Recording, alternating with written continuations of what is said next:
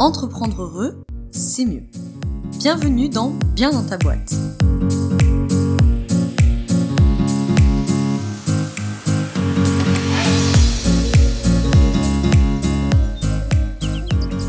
Bonjour à toi, bienvenue dans ce nouvel épisode du podcast Bien dans ta boîte. Aujourd'hui, je te retrouve avec un épisode du format Debug qui est le format court de Bien dans ta boîte pour nourrir une réflexion et ou sauter une épine du pied. Aujourd'hui, on va être plutôt dans ce cas de figure. Je vais essayer d'être assez concise puisque, comme tu l'as vu dans le titre, je vais te partager mes 7 habitudes bien-être pour travailler à la maison puisque je sais que euh, la majorité d'entre vous, ou en tout cas beaucoup d'entre vous, vous travaillez à la maison tous les jours et que ça a beaucoup d'avantages de travailler à la maison, mais ça a aussi des inconvénients et ça a son lot de difficultés et, et de choses sur lesquelles s'ajuster. Je travaille moi-même à la maison depuis plusieurs années, donc euh, au fur et à mesure de mon expérience et évidemment des expériences que je récolte euh, en consultation euh, quand vous venez en coaching ou autre, je commence à avoir un petit peu l'habitude des choses qui reviennent. Donc dans cet épisode, je te propose que on s'attaque à cette habitude à mettre en place, cette habitude bien-être pour travailler à la maison et, que ça se passe mieux et que tu sois mieux niveau bien-être et niveau santé. Avant qu'on attaque, je me permets de te rappeler que lundi prochain, si tu écoutes cet épisode à sa sortie, en tout cas le 16 janvier 2023, le lundi après-midi, j'organise un workshop, donc un coaching de groupe en ligne sur Zoom, donc accessible de partout où tu es. Euh, dans le monde où euh, on va euh, faire le bilan de 2022 et préparer 2023. Ça s'appelle tout simplement le workshop Préparer 2023. On fait tout le bilan de 2022, tes objectifs, ta stratégie et tes finances et on prépare 2023, la stratégie, les finances aussi. On va faire le budget prévisionnel de l'année, faire un peu le point sur les tarifs, etc. Et, et que tu aies ton plan d'action. Le but, c'est que tu repartes avec une vision claire et précise de 2023 pas pour t'enfermer, pas pour euh, être obligé à tout prix de suivre à la lettre euh, jusqu'à fin décembre ce que tu avais prévu en janvier, mais justement, plus tu auras du cas, c'est-à-dire plus tu auras une base sécure, plus tu pourras euh, explorer et puis évidemment changer d'avis. Mais ça te permet d'avoir des choses claires pour ne pas t'éparpiller, pour ne pas perdre ton temps, pour ne pas perdre ton énergie, pour ne pas perdre aussi ton argent, peut-être à recruter des gens dont tu n'as pas besoin, à investir dans des outils dont tu n'as pas besoin et, justement après peut-être de manquer de trésorerie pour investir là où tu en aurais besoin. La certitude est tranquillisante, donc pendant trois heures, on va récupérer des certitudes et essayer de ne pas avancer à l'aveugle et, euh, et s'en tirer les grandes leçons de 2022.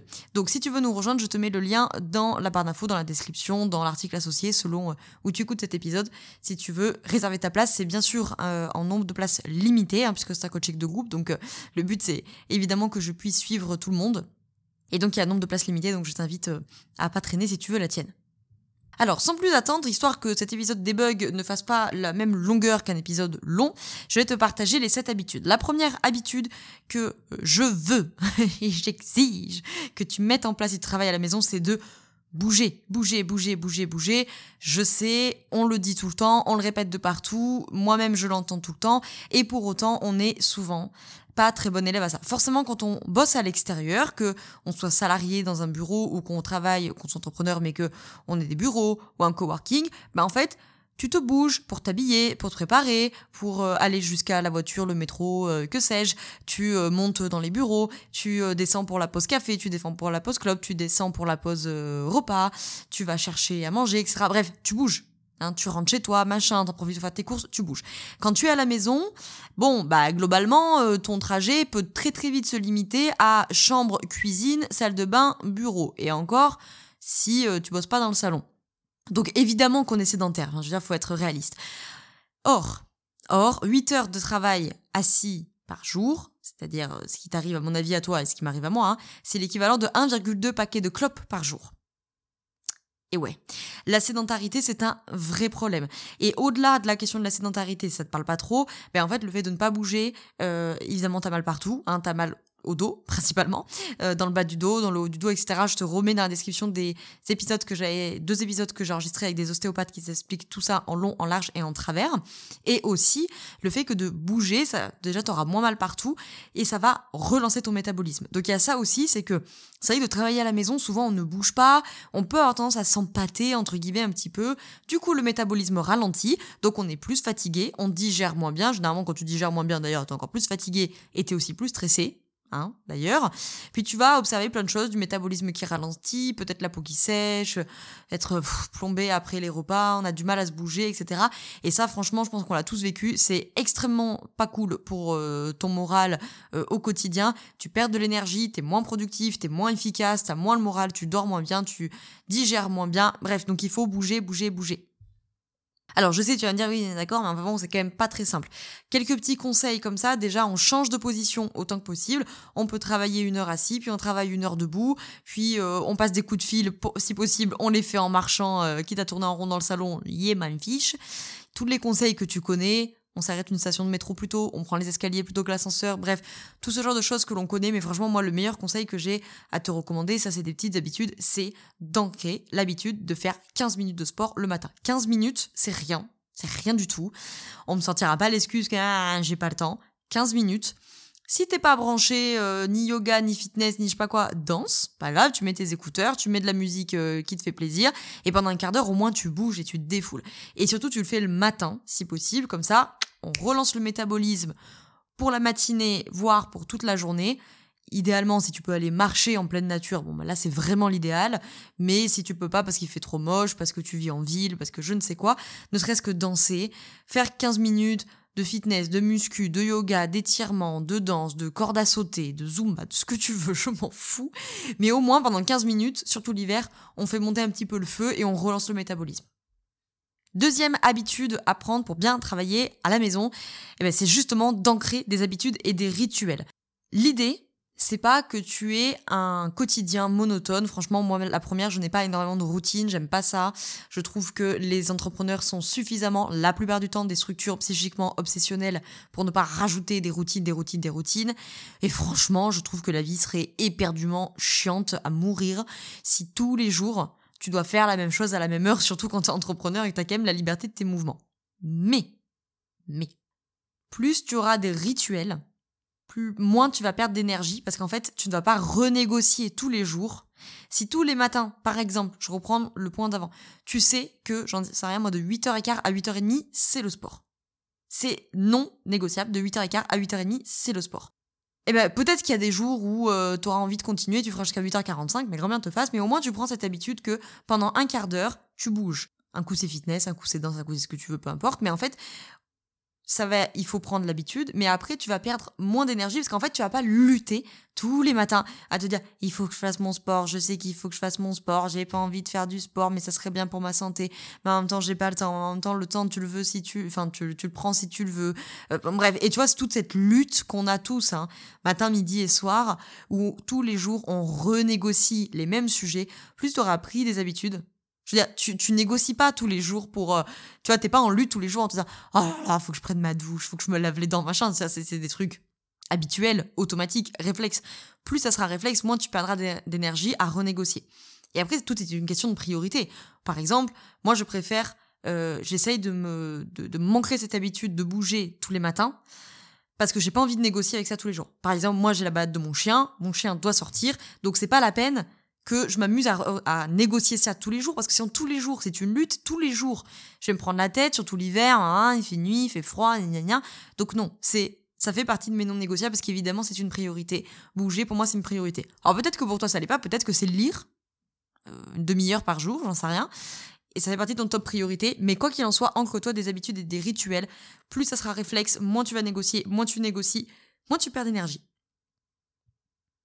Le troisième conseil que j'ai à donner dans la mesure du possible, c'est de séparer au maximum les différents espaces. Ce que je veux dire par là, c'est que dans l'idéal, c'est avoir un espace boulot, un espace pour dormir, un espace pour manger, un espace pour s'étendre, etc. Alors, ceux qui parmi vous m'écoutent et qui vivent en maison, J'insiste pas trop avec vous sur ce point, je pense que c'est largement faisable, euh, soit d'avoir carrément différentes pièces pour différents usages, soit généralement quand tu es en maison tu peux avoir des pièces un peu plus grandes et du coup on peut répartir dans les pièces un coin bureau, un coin repas, un coin télé, gna gna gna.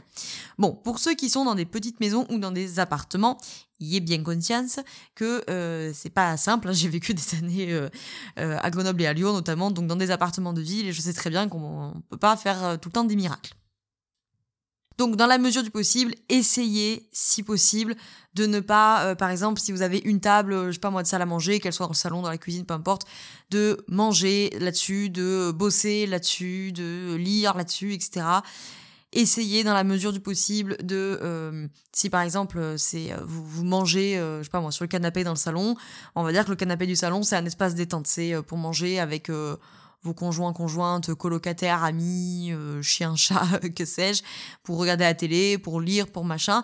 Dans l'idéal, essayez de ne pas bosser sur le canapé. Je dis pas de jamais, jamais, jamais bosser sur le canapé, mais essayez d'aller bosser ailleurs. Et surtout, on essaye par pitié de ne pas travailler dans le lit, sauf euh, cas de force majeure, mais on évite au maximum de travailler dans le lit parce que vraiment, ça va pas vous aider. Surtout si vous craignez un petit peu, si vous avez un sommeil un petit peu fragile, ça va vraiment pas vous aider niveau sommeil.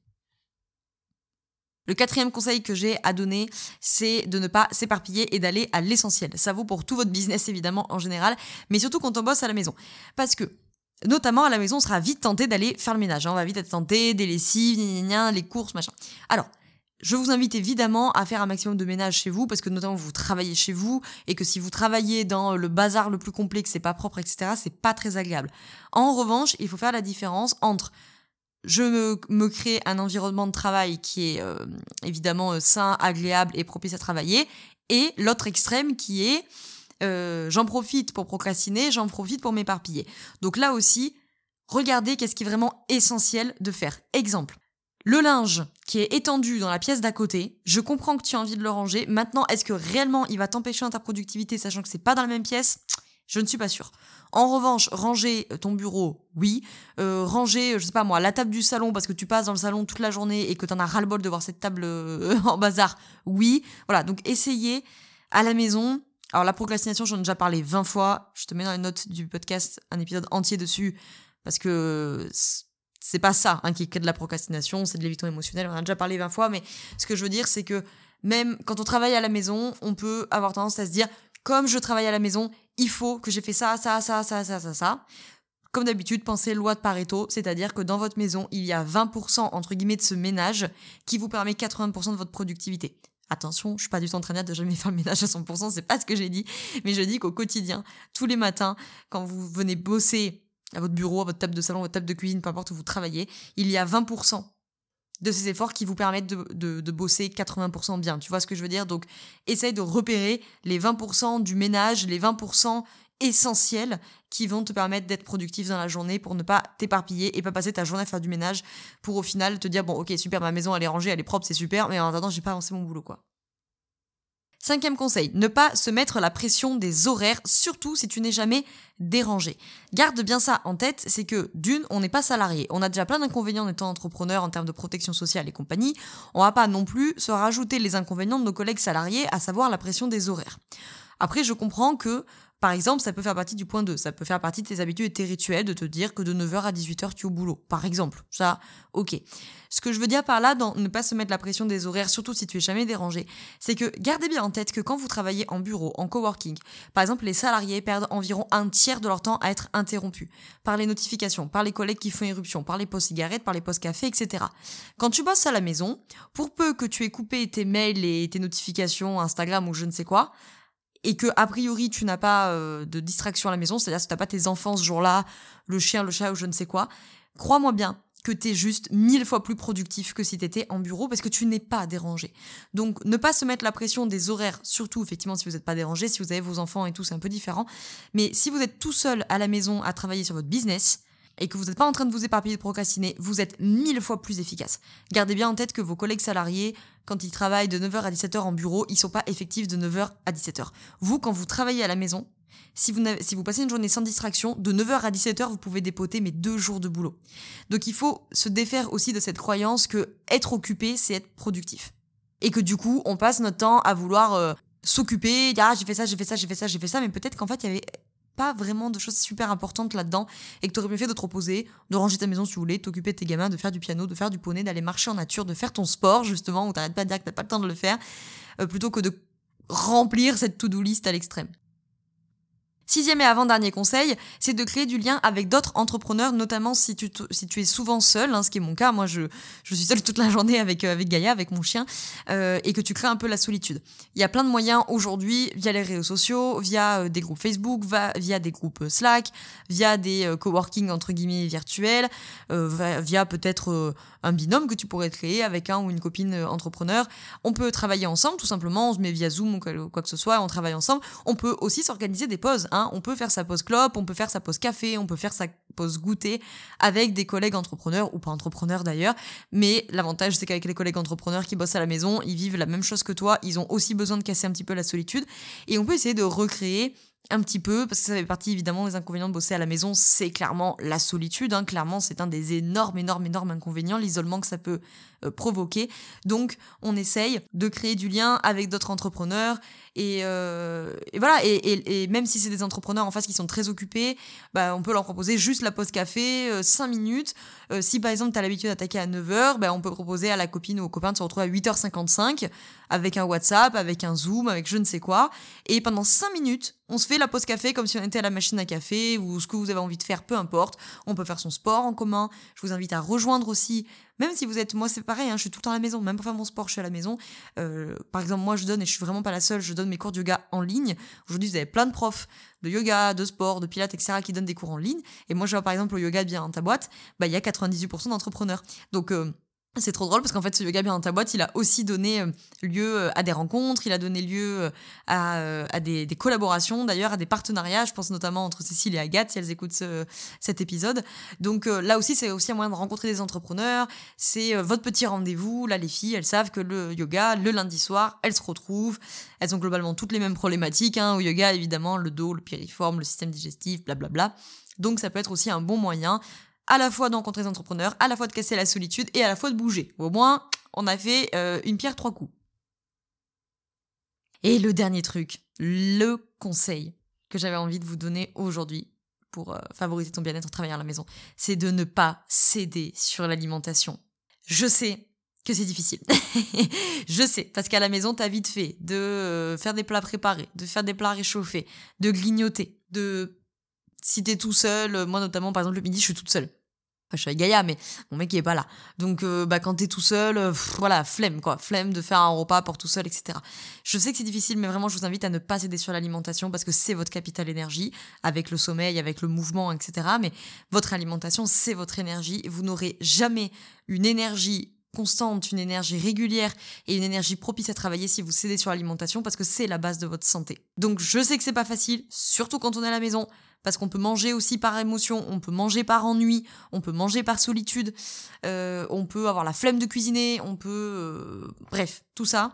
Essayez de mettre des petits tips euh, en place, par exemple, ce que vous avez cuisiné la veille, bah, cuisinez une part de plus, comme ça vous lavez le lendemain midi.